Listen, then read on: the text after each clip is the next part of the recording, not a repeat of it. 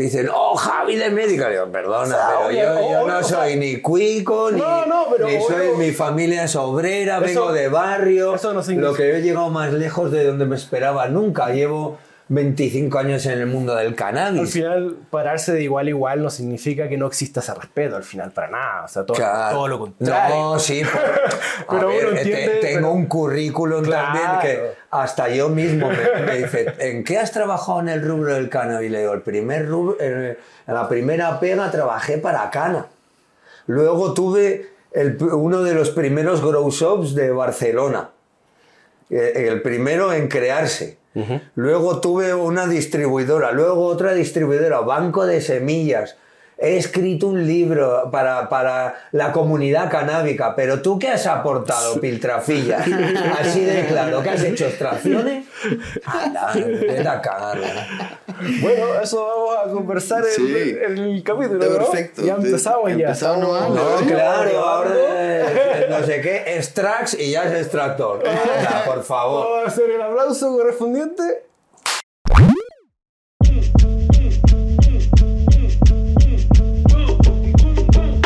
Hey amigos, Nacho por este lado, bienvenidos a un nuevo episodio de Hablemos de Weed, un podcast muy 420, donde nos sentamos a contar las historias y responder las míticas preguntas en torno al mundo de la cannabis. Recuerda suscribirte aquí a nuestro canal de YouTube y seguirnos en Spotify. En esta sesión especial 80 de Hablemos de Weed junto a mi buen amigo Tomás López, nos sentamos a conversar con un pionero de la comunidad a nivel mundial. Nos visita desde España el día de hoy Javier Ruano fundador del banco de semillas Medical Seeds. Quédate con nosotros para conocer su historia de más de 25 años junto a la planta, la cultura del hatch en España y Marruecos, su proceso de selección de genéticas y su visión global respecto al cannabis. Aquí comienza Hablemos de Weed.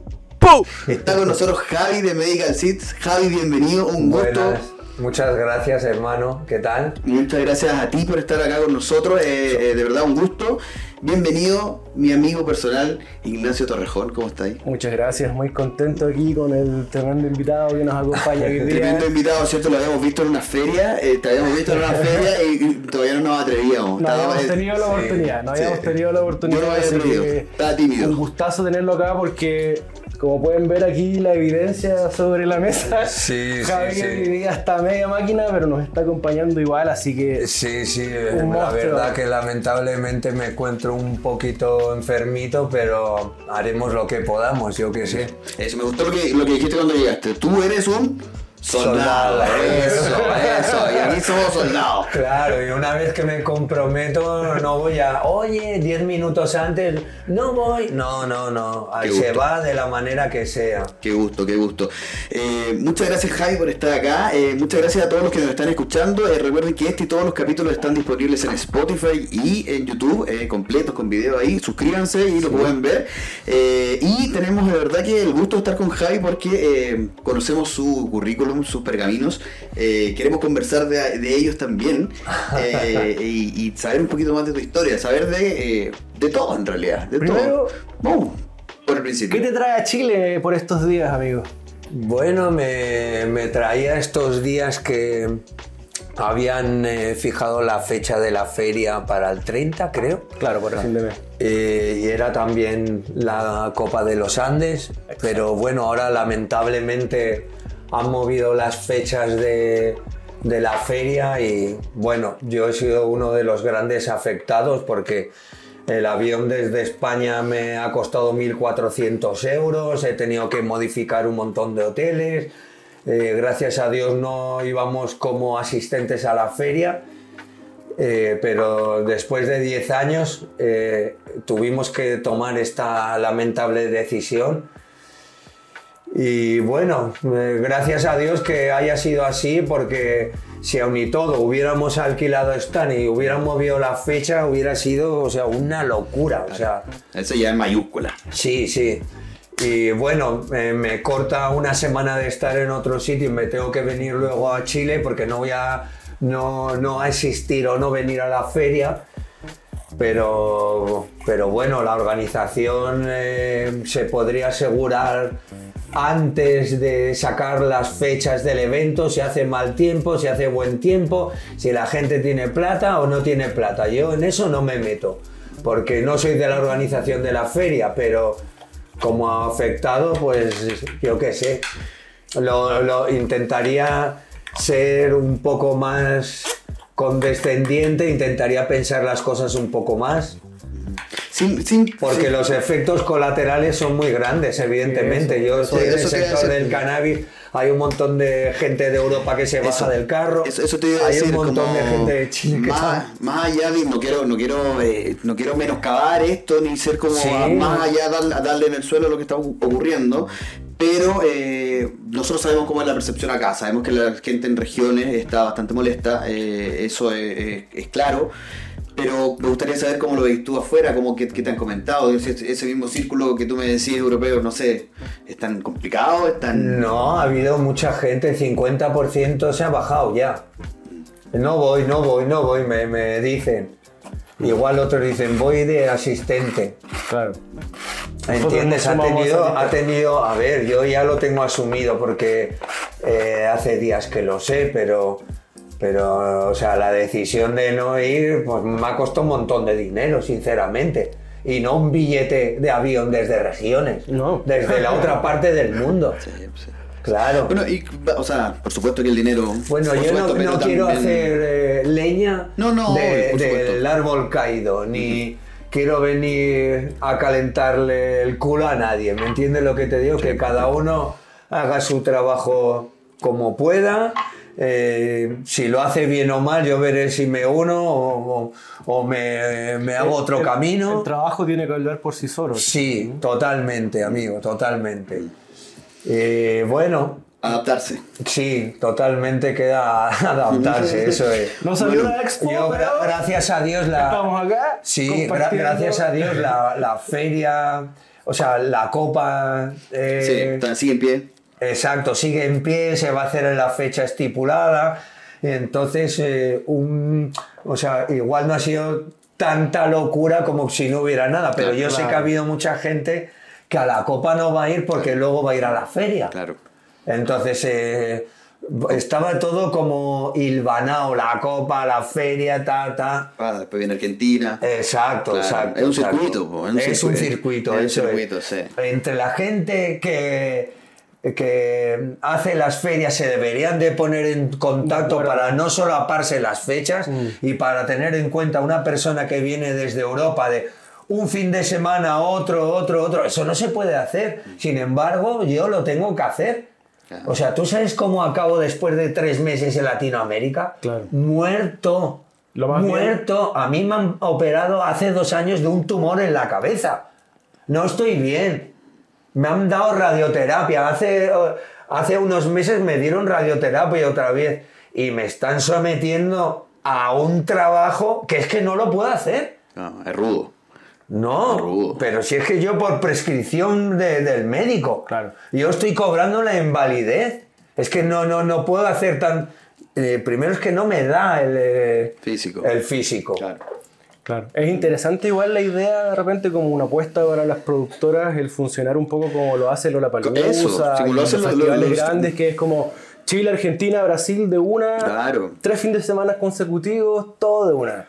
Sí. Bien organizado, ahí, ta, ta. No, no, que... que- Pero bueno, A ver, yo, yo entiendo que, que igual haya un fin de semana y luego otro, porque como es eh, la época de primavera, Claro. Entonces se tiene que hacer las ferias en primavera, no las vas a hacer en verano o En yo qué sé, se pueden hacer otro tipo de eventos, pero cuando mejor es una feria es cuando se va a plantar. exacto. Ya está.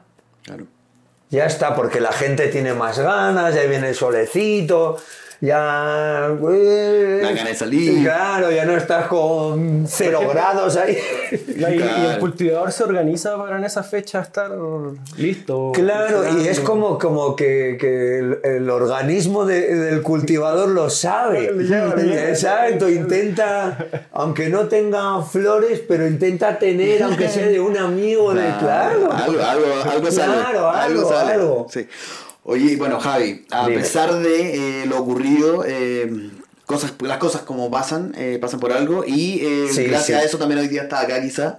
Sí, Así es que, bueno, eh, por algo pasan las cosas y estamos contentos de que esté acá con nosotros. eh, de que esté en Chile igual.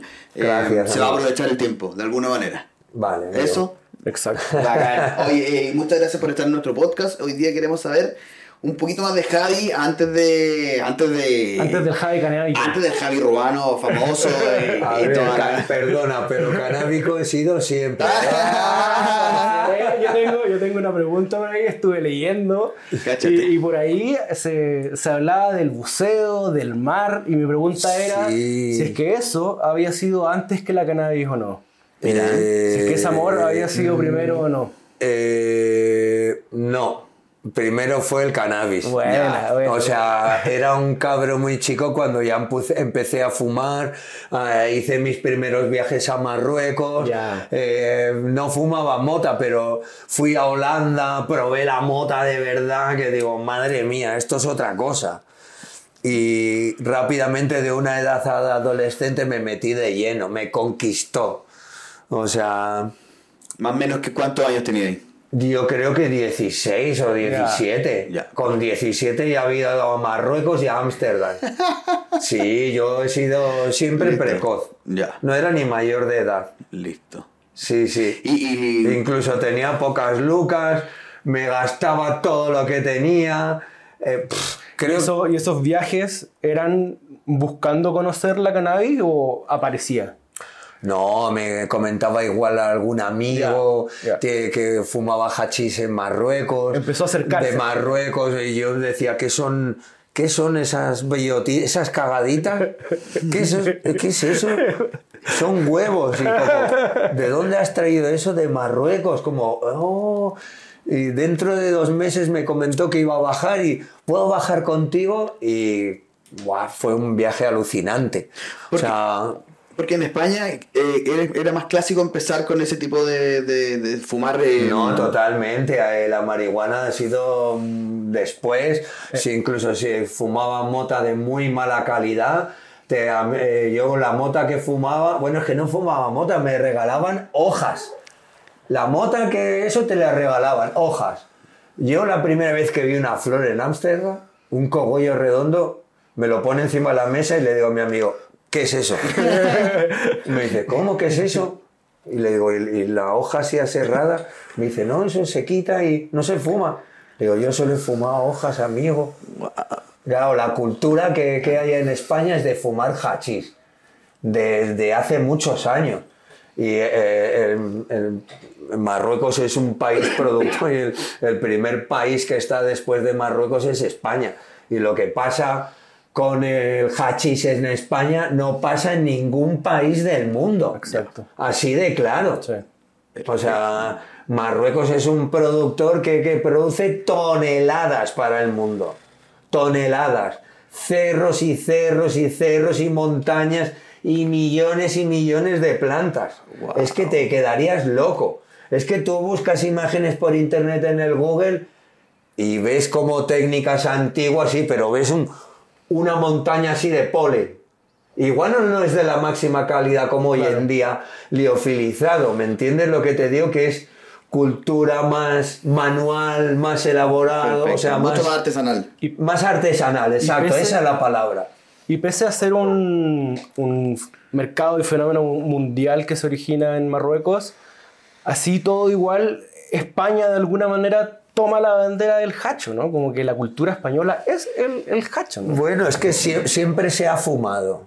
El, el primer consumidor o, o- de Marruecos o, o el primer país eh, es España. España. Entonces, eh, a ver, la calidad también eh, ha subido en Marruecos. ¿eh?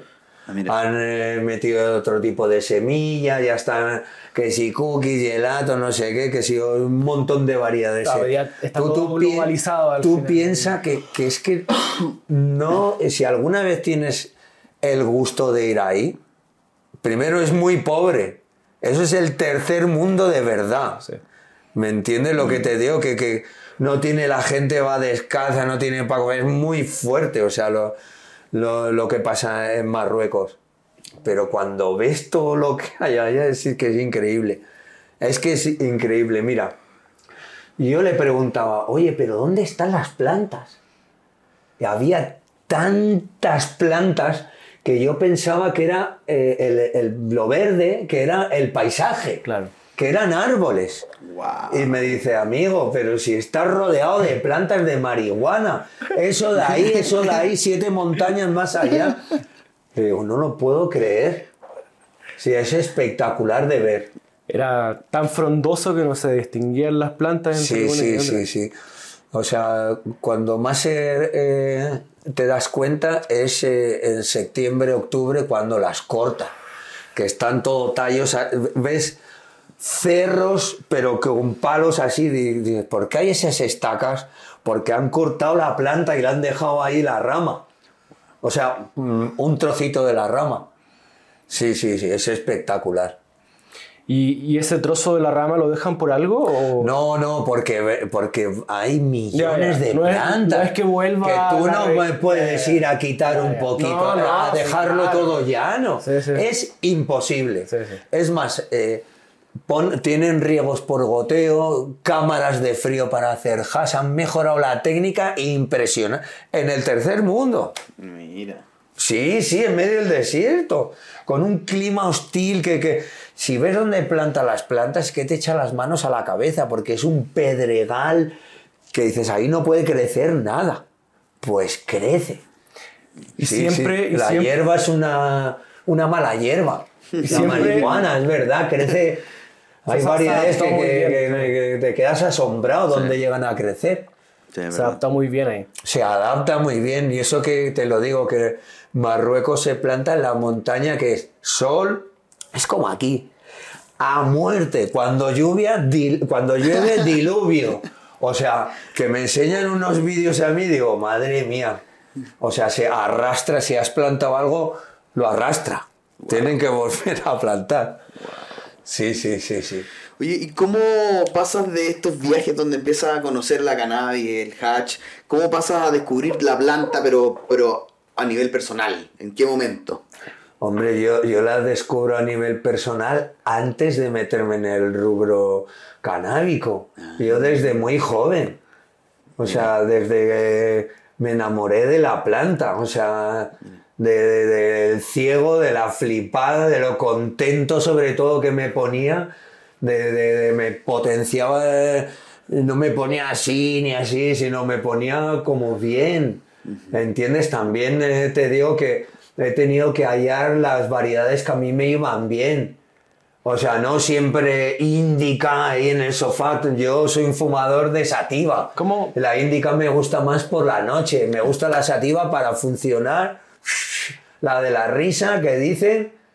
Claro, me ¿Cómo, pone cómo fue más. ese proceso de empezar a entender la planta, sus efectos? Me imagino que empiezas a cultivar. Yo- sí, primero fui a. Ámsterdam y yo era muy. O sea, fumaba mucho hachís.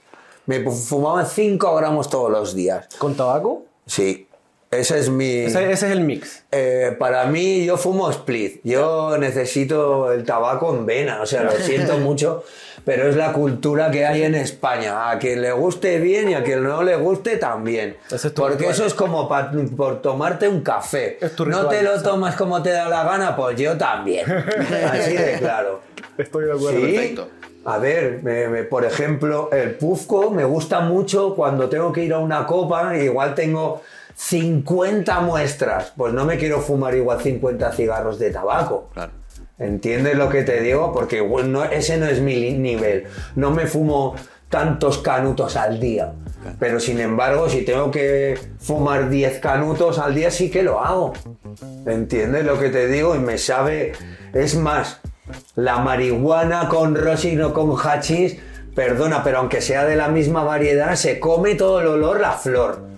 Y ya está, me da igual lo que me cuentes. Lo único, tienes el sabor de la flor y el porro se pone con una combustión más lenta. Sin embargo, el verdadero sabor del hachís y del rosin lo sacas con el tabaco. A ver, yo que fumo tabaco, el que no fuma tabaco, pues le sabrá malo. Pero el que fuma puchos, Claro. yo le, le digo, no, me dice, nunca he fumado, le digo, le armo uno con bien de cantidad de hash, que vi que sepa bien. Me imagino que y que tiene le digo, cierra los claro. ojos. piensa que te estás fumando un cigarro. Y como ahí me dicen, madre mía, es verdad. Mira. ¿Cómo sabe? Como... Y luego aparte yo voy por todos los países, yo no puedo llevar, ojalá hagan un reprocane internacional o algo así. Ya va siendo hora que, que estoy harto de que me lleven detenido en cuatro países, Claro. en, por tonterías además, no por... por- ¿Entiendes? Mira, te ha pasado. Sí, sí me ha pasado, me llevaron detenido en Dinamarca, me llevaron detenido en Argentina, me llevaron detenido en España. Es- Claro, claro, claro.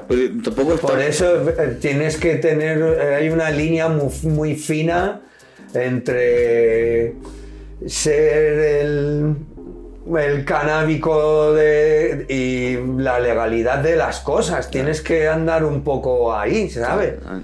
O sea, En evidentemente sí se está legalizando y regulando y es el camino natural, porque ya lo estamos viendo que está pasando en diferentes países. eh, lo que tienen que hacer los putos gobiernos, hacerlos ya de una puta vez y dejar de, de buscar a la gente problemas y meterle en la cárcel y es verdad, es que ya no tiene sentido hoy en día. No, no, en Que, que a uno por 2023 ya cultivar- no. No, claro, claro. No, es que no tiene sentido. La cultura del prohibicionismo es un fracaso, ¿no? Sí, sentido. total, total. Y ya nos hemos dado cuenta todos que lo hicieron como después de la ley seca Estados Unidos, que los putos gringos de mierda fueron los primeros en prohibir y los primeros en legalizar y infectar todo el mundo de su sobre, sobreexcedente de marihuana. Venga, ¿cómo vas? Que, que tú no puedes sacar un puto porro de tu país y ellos están exportando kilos por correos a España,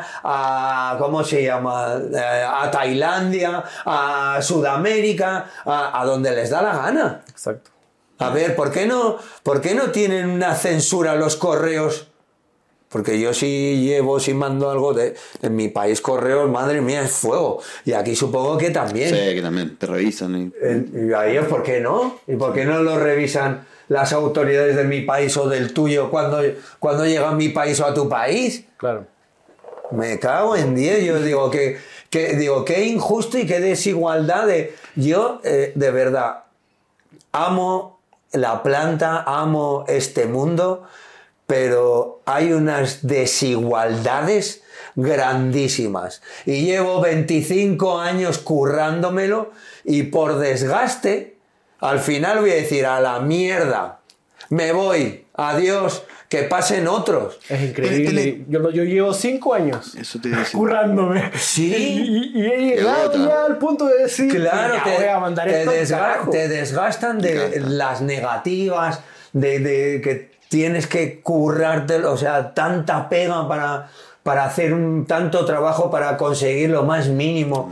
O sea, tú ten en cuenta que yo llevo 25 años. He estado el día uno en el mercado chileno. Y en, muchos mercados, ¿entiendes? En el español, en el, cana- en el canadiense no he estado en el día uno, pero sí he estado al principio. He estado en la República Checa, he estado en Viena.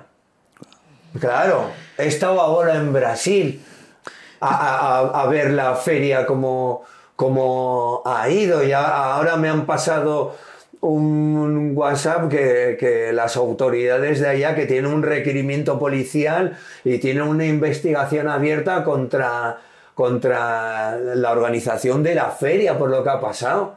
Pero ¿dónde vamos a llegar? A ver. Pero vi, que, ¿dónde? vi- vi que habían cerrado un par de, de, stands. Sí. Ya, pero que no- No, no, ya no, no esto ya va más lejos de, Ya, de sí, todo claro, eso. claro. Sí. Y o sea, a ver, hermano, ¿cómo cierras tú un, pa- un par de stand? Que, los chavales están vendiendo semillas y, y ¿por qué se lo has vendido antes? ¿Para que, haga, eh, para que gasten su dinero? Vete a la puta mierda, sinceramente, así de claro. Yo, yo no cago billetes de 500, ¿sabes lo que te digo? Yo soy una persona humilde de barrio que ha llegado más lejos de lo que se pensaba. Pero cuando vi lo que le hicieron eh, a la gente de allá, a los Kush Brothers, Los Kush eh, ¿me entiendes? Que son muy amigos nuestros, que estaba yo en el momento en el stand, estaba alucinando. O sea, por favor, Sí. no seamos hipócritas en este mundo. O sea, regálame el stand y págame el billete y te hago la promoción que quieras. Es difícil. Pero no, les cobraron 7 mil dólares y luego les cierran el stand. Yo creo que es incoherencia. Sí. Si no, dilo desde el primer momento. Claro. El- hay algo que pasa lamentablemente que, que vemos entrevista tras entrevista en algunos casos es que el, como la cultura del provisionismo igual está permeada dentro de la misma comunidad muchas veces. Ya, tienen, ya, tienen es una, que- es que, tienen una eh, eh, lógica. es que es muy loca, es muy loco. Sí, sí, sí. Bueno, Y, y vamos a legalizar lo terapéutico y lo eh, lúdico no, que es malo. O sea, si fumas vas a la cárcel. Si tienes un cáncer, no.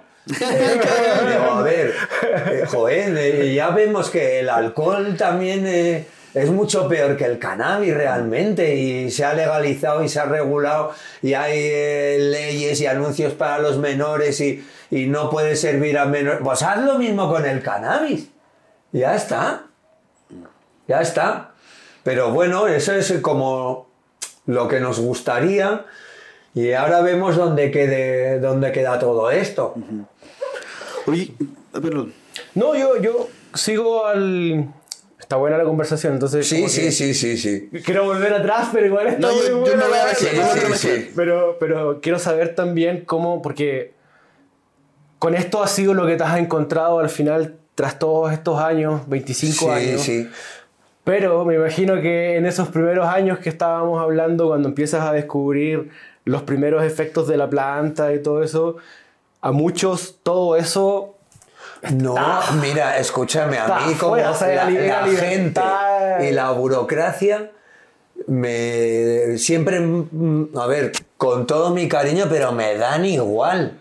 Tú O sea, tú yo tú como soy feliz es entre las plantas. Porque soy un soy cultivador, Exacto, la- la ¿entiendes? ley- la ley si hago mi pega, mi trabajo, ellas están felices y, y si no voy, a- y si estoy mal, si no les doy agua, cuando no están felices, ya está, fin de la historia. Entonces a mí me gusta estar por ellas, que estén contentas y se nota mi trabajo, ¿entiendes? Me lo- no necesito que nadie me lo diga, me lo dicen ellas. ¿Con, con quién te, ¿Con quién te sientes más a gusto? ¿Con las personas o con las plantas? Con las plantas, sí. ¿Y cómo? Sí, de hecho, eh, un titular de una entrevista que me hicieron es... eh, eh, estoy, me, estoy mejor con las, con las plantas que con las personas, ¿me entiendes? Es que realmente, a ver, yo tengo un carácter muy fuerte, a veces... eh, El eh, español es de carácter fuerte igual. ya, pero yo soy vasco del norte, más fuerte todavía. Soy fuerte está para los españoles. De verdad. Y luego la forma de expresarte, somos gritones, yo qué sé. Quizás de ahí viene el torrejón. Sí, sí. Mira. Entonces, a ver, la gente ver, enseguida tiene la piel muy fina. Sí, ¿Entiendes lo que te digo? de Y la-. Tenemos el problema de que nos tomamos las cosas a personal. Claro, claro, claro, pero no es... No te lo tomes es personal. un gran problema. No te lo tomes Sí, personal. sí, sí. Sí. No bueno, de, de todo esto, lo que no es que, que, que, que, que esté en contra de las personas, No, pero sí no, que, no. sí que, que estoy Yo- mucho más a, a gusto cuando estoy a mi rollo solo. Pero la oportunidad de poder eh, viajar a tantas partes del mundo, eh, estar en tantas ferias canábicas, me siento un puto privilegiado. Porque muy pocas personas eh, pueden estar en tantos sitios y tener una visión tan global del cannabis como yo la tengo. Eso te iba a decir. Más que las personas que veo en los mismos sitios.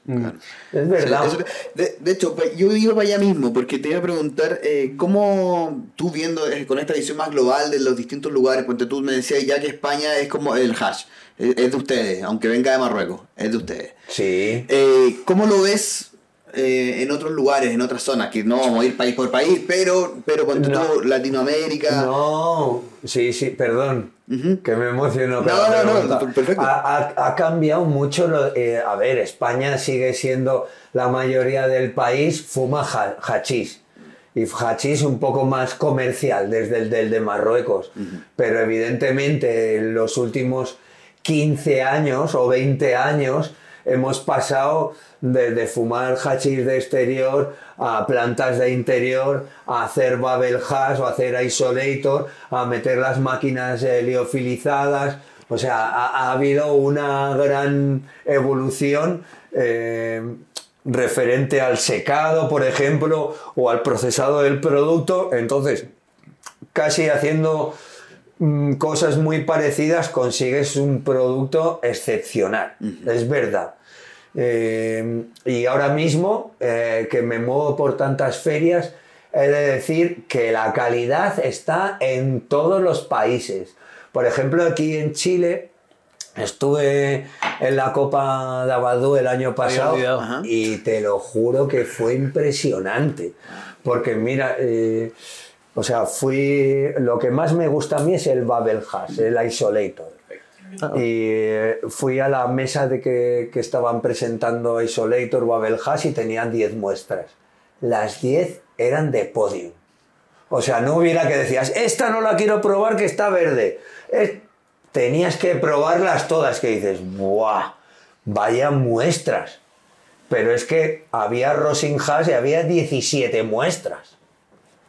Que aún era como de eso habían hecho una extracción.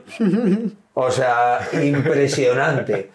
Y aparte había, hoy en día conozco gente de Sudamérica que ha empezado amando la planta y, hace cosas, o sea, no le tienen nada que envidiar a ninguna parte del mundo. Ni a los españoles, ni a los Jungle Boys. ¿Me entiendes lo que te digo? Gente que pilota y como ingenieros, informáticos, conductores, buenos cultivadores, buenos extractores hay en Pekín, en Pocón, en Cancún y en Concón. Así de claro. Perfecto. Es así. Claro, puede haber igual más concentración de algo en un sitio por densidad o porque ha empezado primero, pero ahora ya con la información que hay en internet, como vuelan las redes sociales, como va todo, pues estamos súper, la información corre, pero así. Oye, y antes, que, antes que pasemos a, otro tema, cortito, eh, ¿tú veis que el mercado va para allá, que en, general la industria va para allá, las extracciones? ¿Para dónde? ¿A las extracciones o más de flor? Hombre, me... Yo siempre fumo extracción, hachís, ¿qué me estás contando? no, es verdad. Claro, ahora están todos con, perdona, con el solventless y yo llevo 30 años fumando solventes. Oxidado, no oxidado, oleofilizado, seco, húmedo. Claro. Claro, que para, nosotros las extracciones son relativamente nuevas. Todas, todas las extracciones en general. Relativamente nuevas. O sea, relativamente nuevas, considerando que en Chile, por ejemplo, los, los impulsores de la cultura eh, de la resina fue mira, resina Company. Claro, Resina Company, ¿cuánto tienes? 15 años. Mira, perdona Pero que, te, interrumpa porque quiero continuar con la pregunta, no me quiero perder. Sí, sí. Por ejemplo, tú piensas cuando tomas medicamentos o cuando tomas eh, otras cosas no a todo el mundo le va bien la concentración.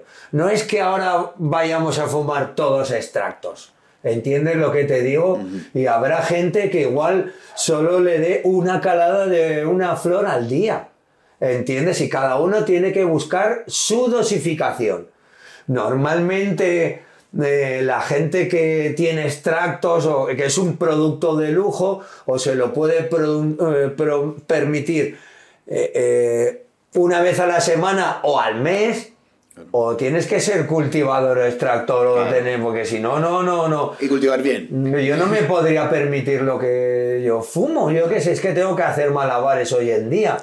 Que yo digo, a ver, empecé a fumar a los 17, pongámosle. Tengo 48. Llevo 31 años de mi vida fumando, mucho más de la mitad de mi vida casi las dos terceras partes, pero ¿qué me estás contando? Que no, que he tenido siempre que he fumado oleofilizado y rosin. Ha habido temporadas que he fumado mal o no he tenido que fumar, te tienes que adaptar a lo que hay. He cogido tachas de cenicero, he fumado restos de que he guardado para hacer hash, me los he fumado, como todos, hermano. Eso sí, Porque soy un sibarita, en cuanto puedo, pues me fumo lo mejor que tengo y si un amigo tiene, pues le pido, evidentemente, ya está. Al final, Sí, sí. al final un poco las extracciones en la, en la cannabis siempre han existido desde que el humano fue capaz de apretar la planta, ¿no? Claro. Tomarla con la mano y empezar a, sacar... Claro. ¿no? O sea, lo otro del mercado ya es otra cosa. Es un A ver, lo- luego lo que pasa es que siempre eh, eh, el libro de Cannabis Alchemicum, que ha sido uno de los eh, libros que yo he tenido de referencia debajo de mi almohada, que ha sido un libro que llegó a mis manos inglés, en inglés, Anotado. que luego lo reeditaron en español. saqué muchas cosas científicas y muchas fórmulas para luego aprender. Ya entonces, hace igual 20 años se hacía RCO en España.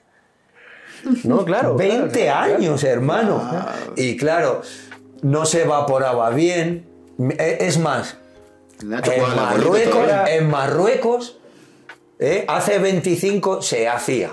Se cogía hachís, se echaba alcohol y le daban fuego de manera muy rudimentaria. Era un- Igual te estás fumando todo el alcohol, pero ya se hacía. Era un trabajo en proceso. Sí, Era un trabajo. eran los, los... Claro, cuando empezó la nueva era de las extracciones, Claro, exacto. Hay gente que había empezado conmigo me decía, Buah, hermano, si esto ya lo hemos hecho. Le digo, ya, ahora está más fino. ¿Entiendes lo que te digo? Evidentemente, pero la base de la extracción es la misma. Ya está. Exacto. Puede ser más limpio, más ordenado, hacer mejor las cosas, utilizar mejor material. Pero es lo mismo. Que es la, es la tecnología al final. Sí, a ver. Te cortan, no, te no- cortan.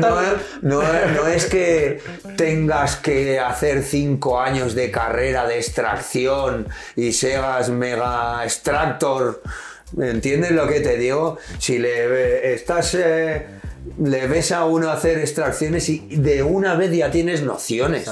Igual no te acuerdas, ¿entiendes lo que te digo? Pero tienes Pero la práctica te va a llevar a empezar a entender. Eso es. O sea, yo, yo hago pan y, Eso es, y hermano. después de cada pan, el pan está mejor. Mira, a mí lo, lo que me ha dado mucha experiencia es que llevo muchos años haciendo Babel Hash y siempre desde el principio eh, separaba las plantas y hacía Babel Hash de White Widow, Babel Hash de Yajerer, Babel Hash de Skittle. Ahora se hace eso, Claro. pero antes se barrechaba, se mezclaba todas las plantas y hacías hash de una calidad, mil flores. Claro. Así de claro. Y entonces a mí me decían, oye, pero ¿cómo te queda este hash tan exquisito? Huele a la planta. Le digo, está hecho eso con esa planta. ¿Tú alcanzaste a hacer eso también, de mezclar todo? Sí. Ya, ya. Ya. Igual, lo que- pa- al final, Claro, me- tú ten en cuenta, tú ten- tú ten en cuenta, tienes un metro cuadrado de cultivo, porque nadie ha empezado con 100 metros. No. Un metro. Tienes 10 variedades en un metro.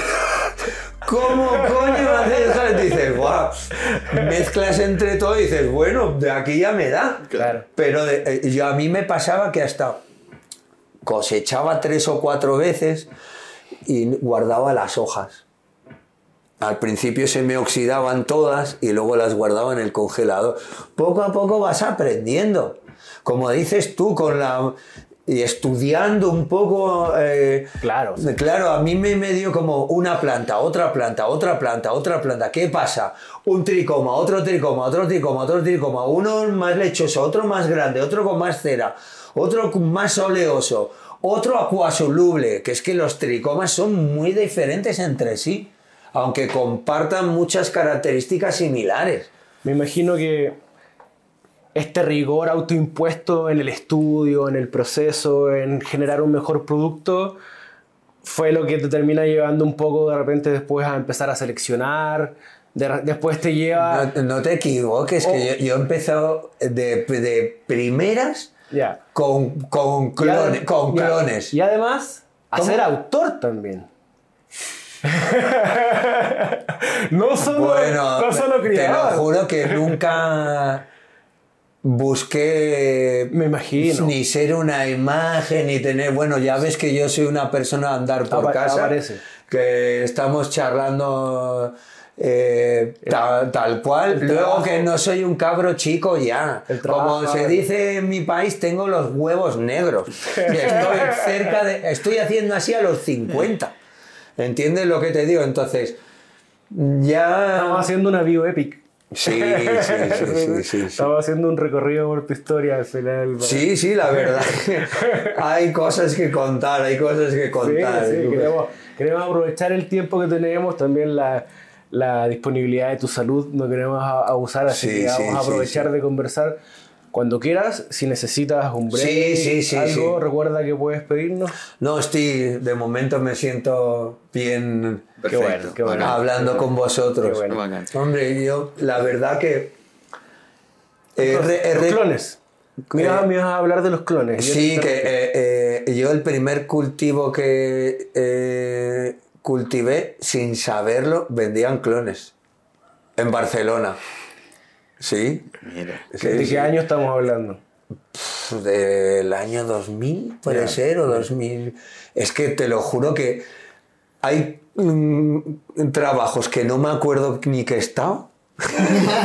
te lo juro, porque es que he hecho de todo. O sea, soy, soy breeding, soy extractor, soy cultivador de, de grandes extensiones, de cortas, de un metro cuadrado, soy amante de la planta, eh, soy activista, he escrito un libro. O sea, solo me queda tener un hijo porque me he hartado de plantar. He escrito un libro, solo me queda un hijo para ser feliz en esta Te vida. conoces el mundo. Sí, sí, sí, sí. Y bueno, empecé con clones, pero la primera vez Ya. la cagué. La maté en vida. No sabía mezclar el abono con el agua, echaba el abono directo. El clon. El clon lo mataste. Sí, eh, o sea, he hecho de mil judiadas. Me imagino que he tenido las mil, las plagas. Eh, oidio, eh, eh, cochinilla, microácaro. eh, eh, ¿Me entiendes? Que me, me dicen, ¿cómo sabes tanto? Le digo, hermano, he tenido todas las plagas habidas y por haber. Cuando partiste pla- eh, plantando, eh, ¿partiste con exterior o, o con cultivo interior ya? Luces. Mira, la primera vez que planté se me murieron las semillas. no pasaste de la germinación. No pasaste. Sí, sí, sí, sí.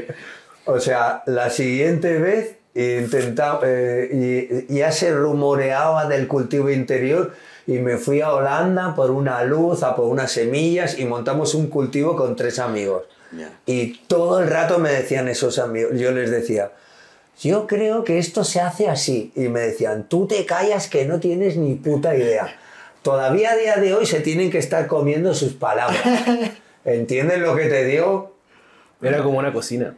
Sí, Era como total. cocina. Como cocinar. Y yo les decía, como estaba con tres amigos, de, yo creo que es, no, tú te ca-". Y al final me dejó mi polola montar, mi novia montar un armarito pequeño en casa, que casi me, me cuesta el divorcio, como a todos.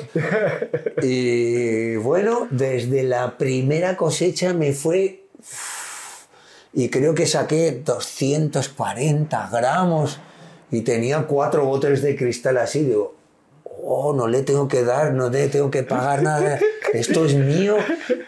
Y empezaba, ¡guau, qué ricos estos pitos, increíble! Cuando me había fumado tres botes, volví a cosechar 340 gramos. Digo, ¡guau! Más cosecha todavía. Y digo, madre mía, y tengo seis botes más aparte de los dos que tenía. Es verdad, y yo producía más hierba en un metro cuadrado de la que me podía fumar. También compartía con mis amigos, pero yo he tenido marihuanas igual de, de un año de curación, de, de- de un montón de, de clases de tipo de marihuana. O sea, Es toda una revolución agrícola. Claro. en, en pequeño, o sea, sin saber cómo uno se va volviendo sibarita, como cava, como, como si fuera mm, tabaco, como si fuera té, como si fuera otra cosa, ¿sabes? Yo era como mi hobby cultivar, como todos los terpenos y los sabores que tenía la marihuana, los diferentes colocones, que las sativas no las entendía. Le digo, ¿por qué unas marihuanas me dan un, e- me- no me dejan, no quiero ni que me pregunten la hora? O sea, mal. no quiero ni salir de del ciego que lleva así de claro. Como, así, claro. muerto. Y otras como, ¿por qué tienen, son tan espíricas? Estoy como anfetamínico, es verdad, y esto es de fumar. Si es algo natural, ¿por qué? Y vi rápidamente que las marihuanas eh, tenían dos efectos. Sobre todo las sativas que había antes. Hoy en día no hay sativas. Claro. A, a igual a la gente no les gusta el terpeno, pero hay sativas dulces también de las congoleñas, de eh, África, de, de- de- de diferentes lados del mundo, de, no sé. Claro, y- A mí lo que más me gusta son los efectos. ¿Sabes lo que te digo? De, de, de- joder, de cómo se nota el high que le das tres caladas y... "Eh, ya tienes la risa tonta, amigo, no sé qué, como... "Uh", o tienes otra disposición. Sin embargo, a mí personalmente, a, a otras, a unos amigos les pasa al contrario. Que la índica la toleran más, se pueden fumar Claro. medio kilo Claro. y les doy un porro de sativa y me dicen, no, no, no, no, no quiero tu veneno. Me dicen, no, pero yo, yo fumo de la suya y me quedo como... Claro, es que que a mí me pasa también que yo soy un poco más acelerado. Entonces Sí. me, me gusta un poco índica porque ando normal. Claro, no, normal. claro, claro. Pero claro, es rico de repente una sativa que empezáis a hablar más y Sí, a reírte sí, y sí, todo eso. sí. Eh, A propósito, quería preguntar, ¿cuál es tu forma? eh, ya nos, nos contaste más o menos qué, qué es tu preferencia, pero ¿cuál es tu forma y ritual favorito para fumar en, en, Yo en mi- tu casa? Con tabaco.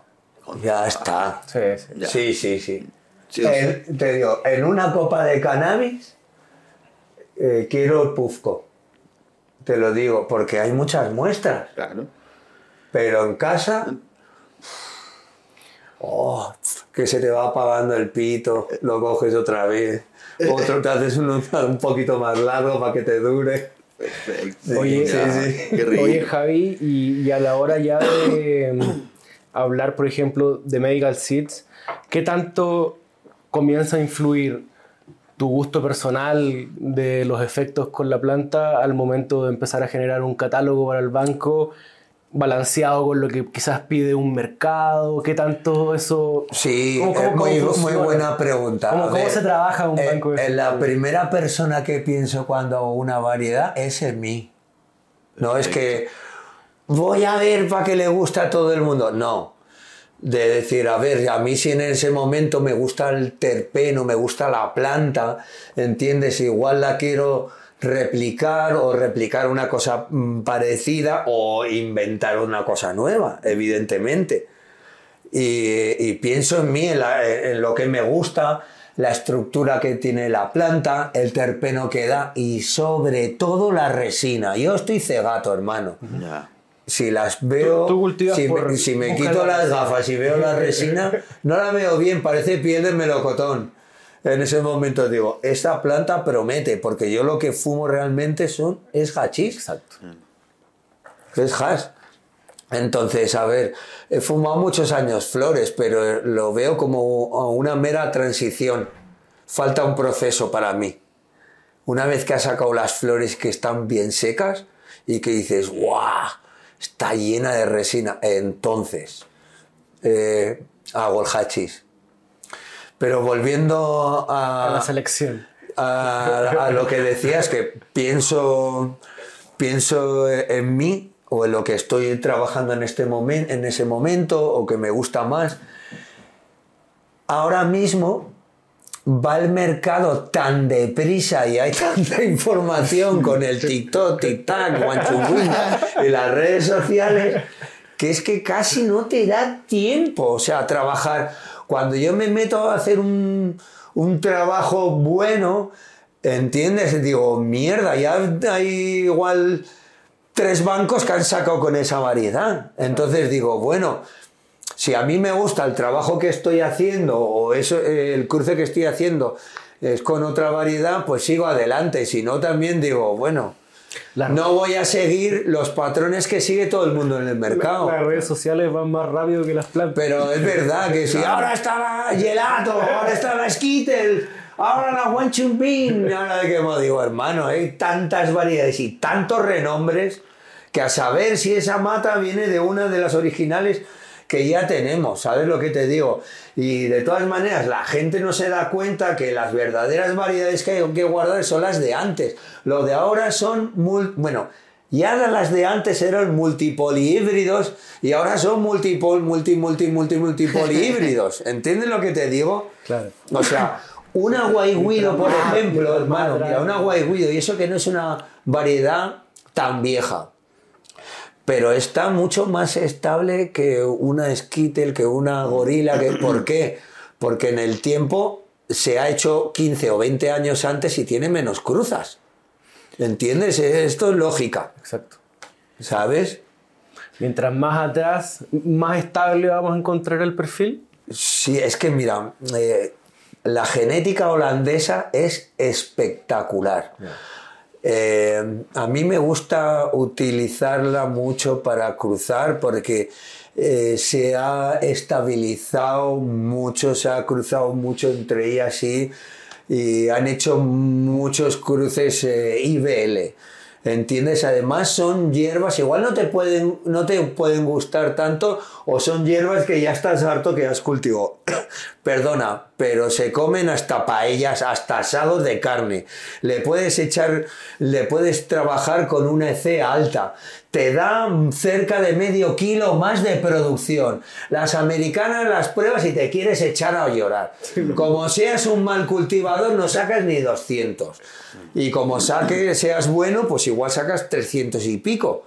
Ahora, eh, a día de hoy, que están haciendo otro tipo de cruces, igual tienes variedades un poco más em, productivas. Evidentemente vas buscando la calidad y el terpeno, pero hermano, si yo tengo un terpeno que me gusta y la calidad que me gusta de resina y además me da medio kilo, ¿cómo? Toma, cultiva tú esta que te da 200, chao. Que voy a tener 300 gramos más de hierba en un metro cuadrado. Coño, a ver, hay que buscar eh, la relación. Yo tampoco es que diga, no voy buscando el peso. ¿Entiendes lo que te digo? Sí, sí. Ese es Mi- un resultado de. Mi, mi prioridad es la resina. Porque quito la materia vegetal y me quedo con la resina. Claro. A ver cuál qué planta me da más cantidad de resina.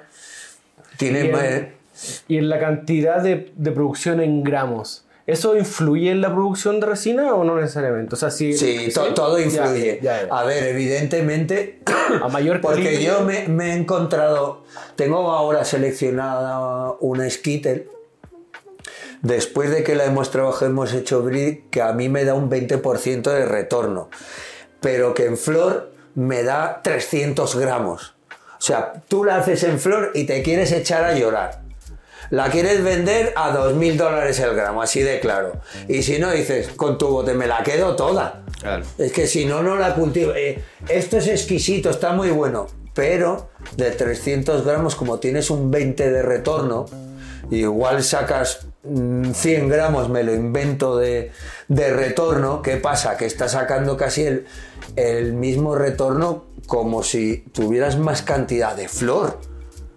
Claro, a, ti, ¿qué, qué tú? ¿Cuál es el principio activo de las plantas? Lo- los tricó, los terpenos, pero si el color verde de la materia vegetal es materia vegetal, ya está, es un conductor para la resina, ya está, ya está. Y las de exterior tienen menos resina y las que no se ven a simple vista tienen menos. Una planta de marihuana es como un cactus. Saca la resina en respuesta al sol para defensa de los bichos, para, para que se peguen los bichos en la resina. Es verdad. Sí. Es que es así. Es un atrapador. Es Sí, una trampa. Es una sí, trampa. sí, sí. Para uno. Ah, Qué buena. Yo me considero bicho. Yo quiero estar ahí, yo quiero pasar ahí. Claro, claro, total, total. Y que, a ver, seamos un poco más...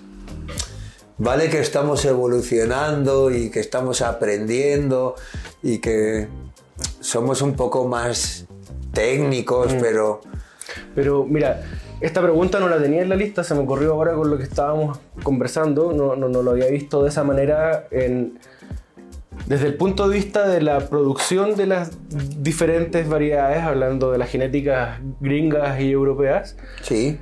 y entendiendo que Se han hecho antes. Y, o sea, y- pero entendiendo de que el, el mercado americano está como en una, en una crisis desde el punto de vista del cultivo, no está como las cosas muy bien y que hay múltiples factores, ¿tú crees que uno de los factores sea de que es demasiada cara la producción en relación a las genéticas que usan? Demasiado cara. La producción de... No, pero sí hay una producción en Estados Unidos brutal.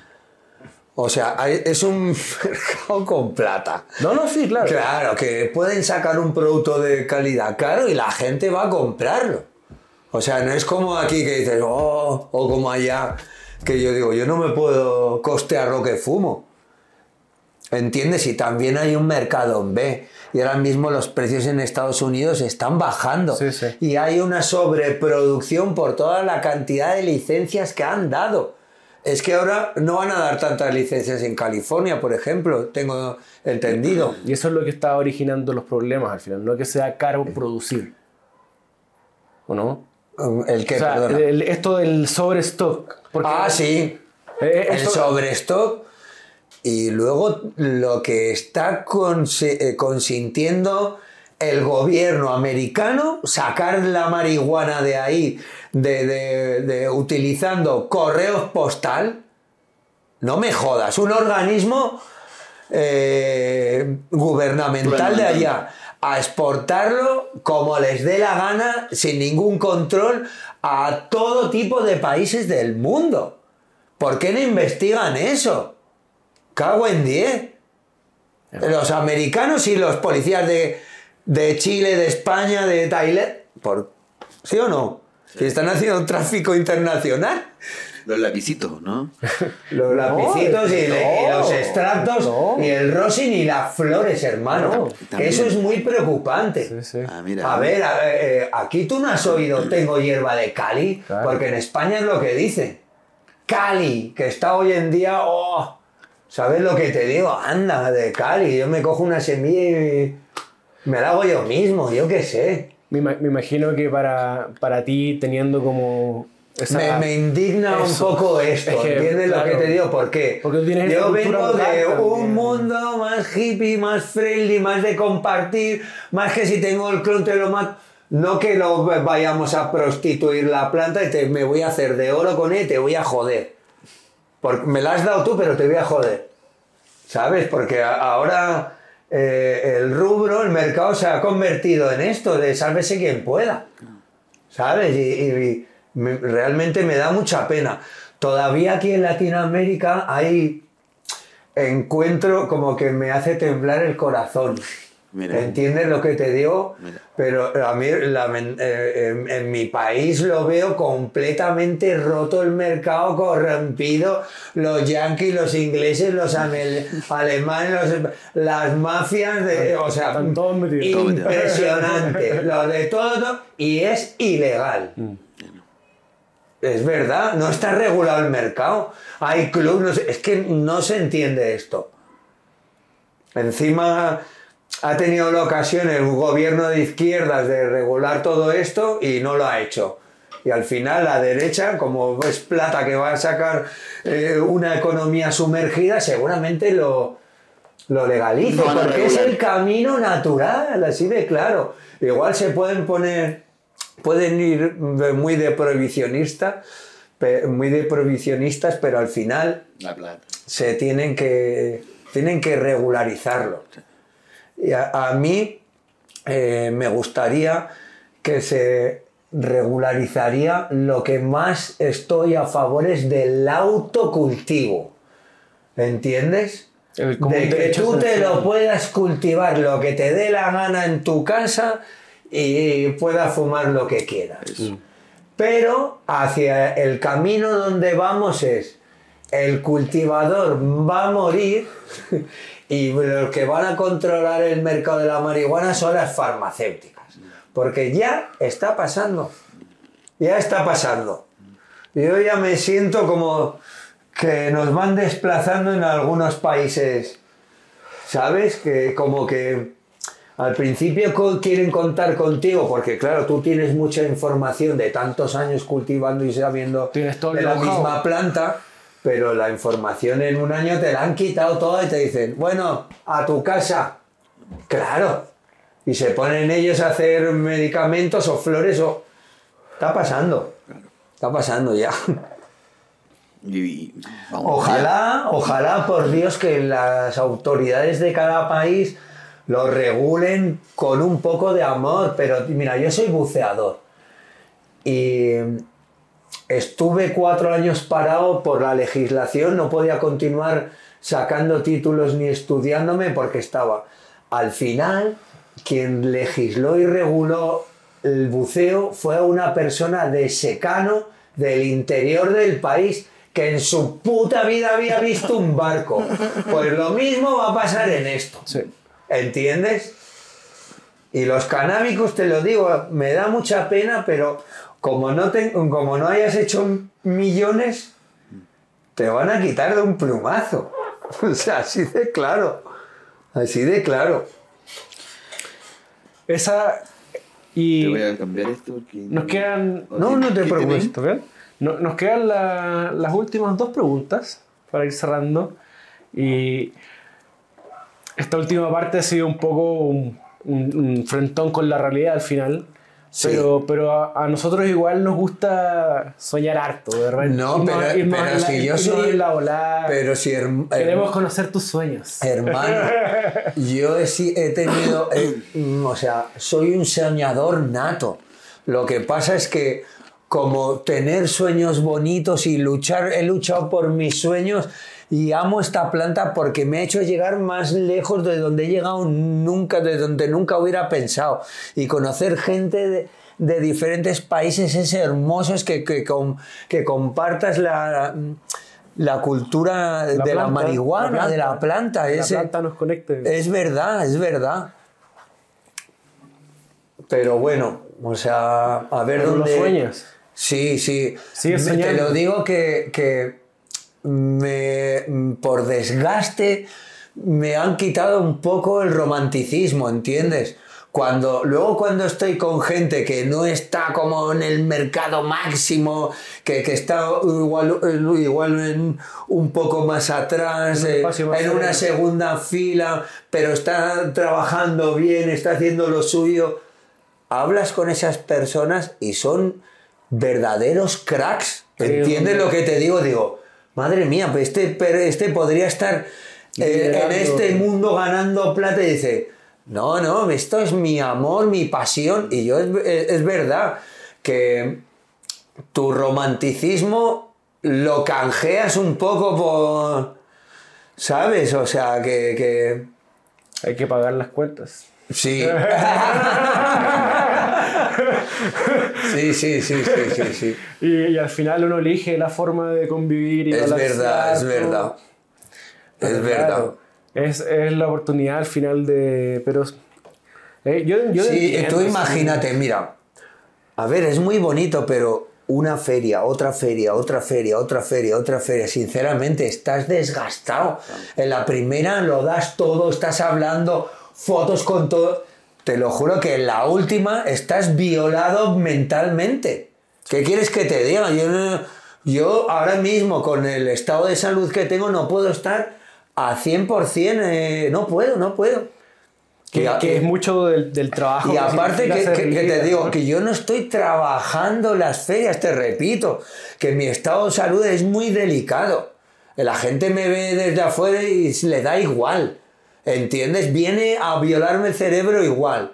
Me ve el bastón y me pregunta, ¿qué tal la rodilla? Y no sabe ni lo que me ha pasado.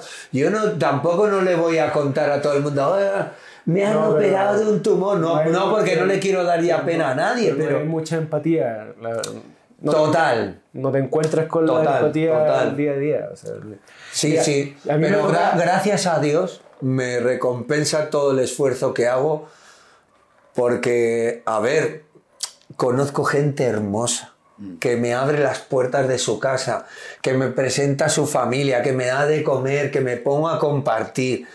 Y ya te digo, y eso es eh, poder experimentarlo en diferentes culturas. Yo cuando me vuelvo a España, porque de todos los españoles ninguno pasa tres meses en Latinoamérica, yo sí. Llevo mm, casi 10 años haciéndolo. Wow. Y, y por la pandemia no he podido hacerlo, por la operación tampoco, y por cuando hubo las revueltas en Chile tampoco. Pero sí, el, de más tiempo he venido.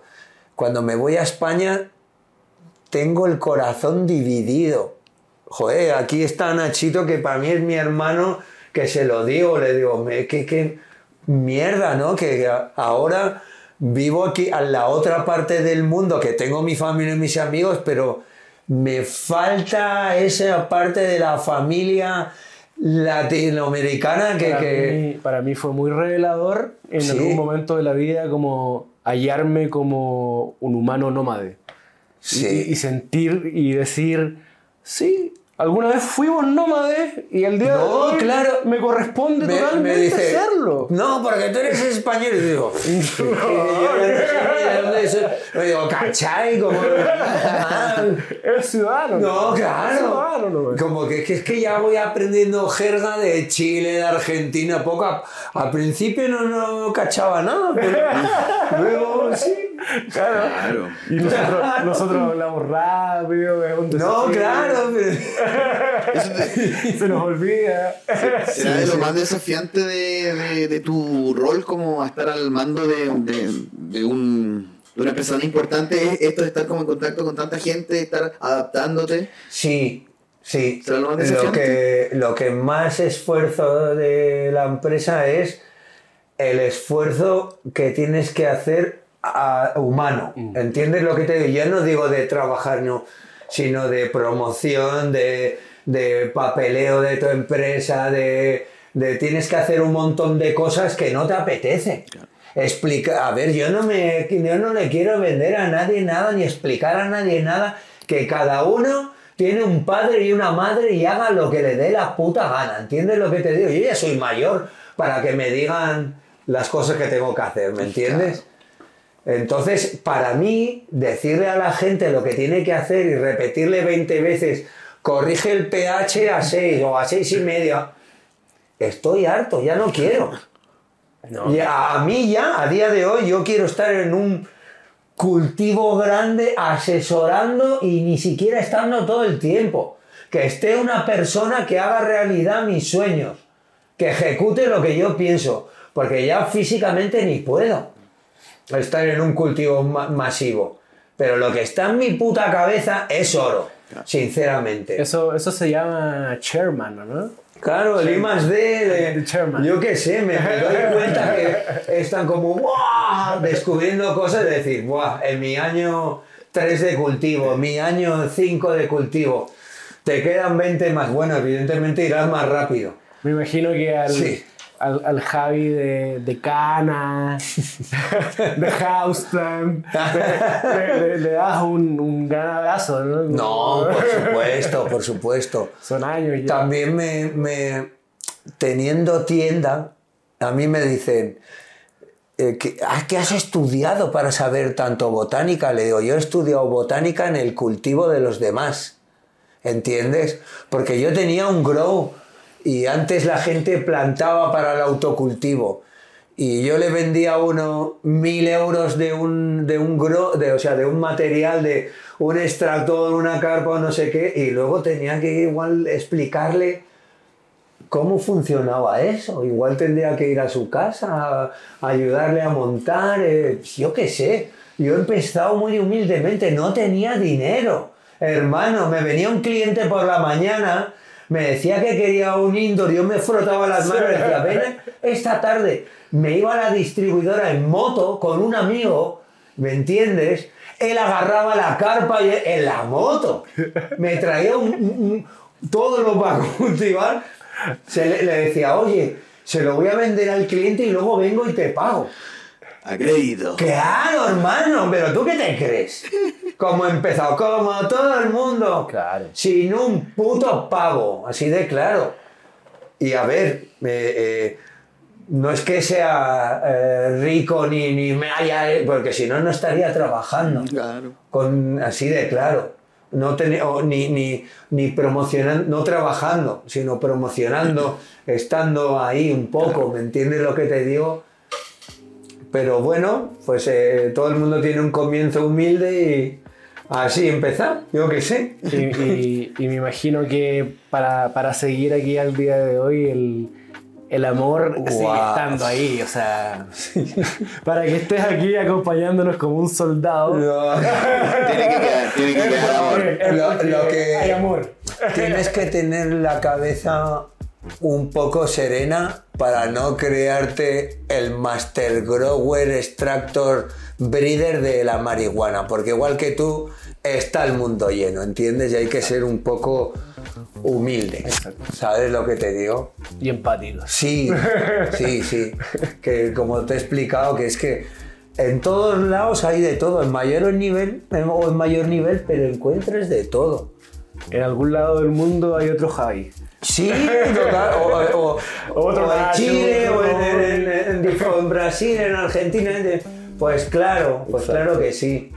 Claro Oye, que sí. Javi, nos quedan los últimos minutos y te los quiero dejar abiertos para ti si quieres agregar algo más, si nos queda algo que te gustaría conversarnos, de- dejarle algún mensaje a nuestros amigos que nos están viendo, escuchando. Nada, que ojo, eh, lo primero, mandar un gracias por esta oportunidad.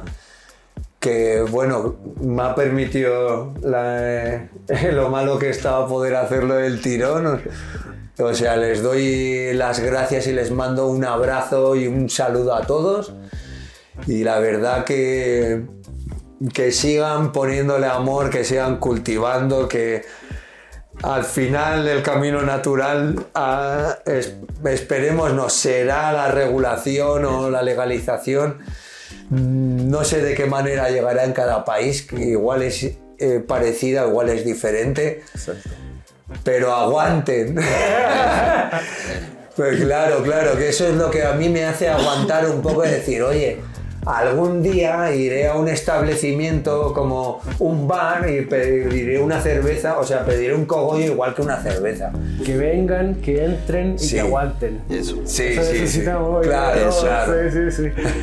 ¿Cómo vamos cerrando y despidiéndonos hoy día? Que aguanten y que cultiven. Eso, está perfecto. Y que nos inviten. Eso, por favor. por favor. Eso, yo creo que no hay manera más entretenida de cerrar este capítulo número 80 de Hablemos de WIT. Un gusto, Javi, estar contigo. Un gusto que hayas estado acá con Gracias, nosotros, de verdad. Lo pasamos súper bien. Eh, capítulo. manso capítulo, este y todos disponibles en Spotify y en YouTube. Así es que eh, sigan ahí atentos, suscríbanse. Gracias, Javi, de verdad. Gracias, de Eh, verdad. Nos vamos a estar viendo en otros lugares, así que vamos ahí a imponer algo más. Claro que sí. Ya lo saben. Un saludo, hasta luego. domingo. Chau, chau. Chao.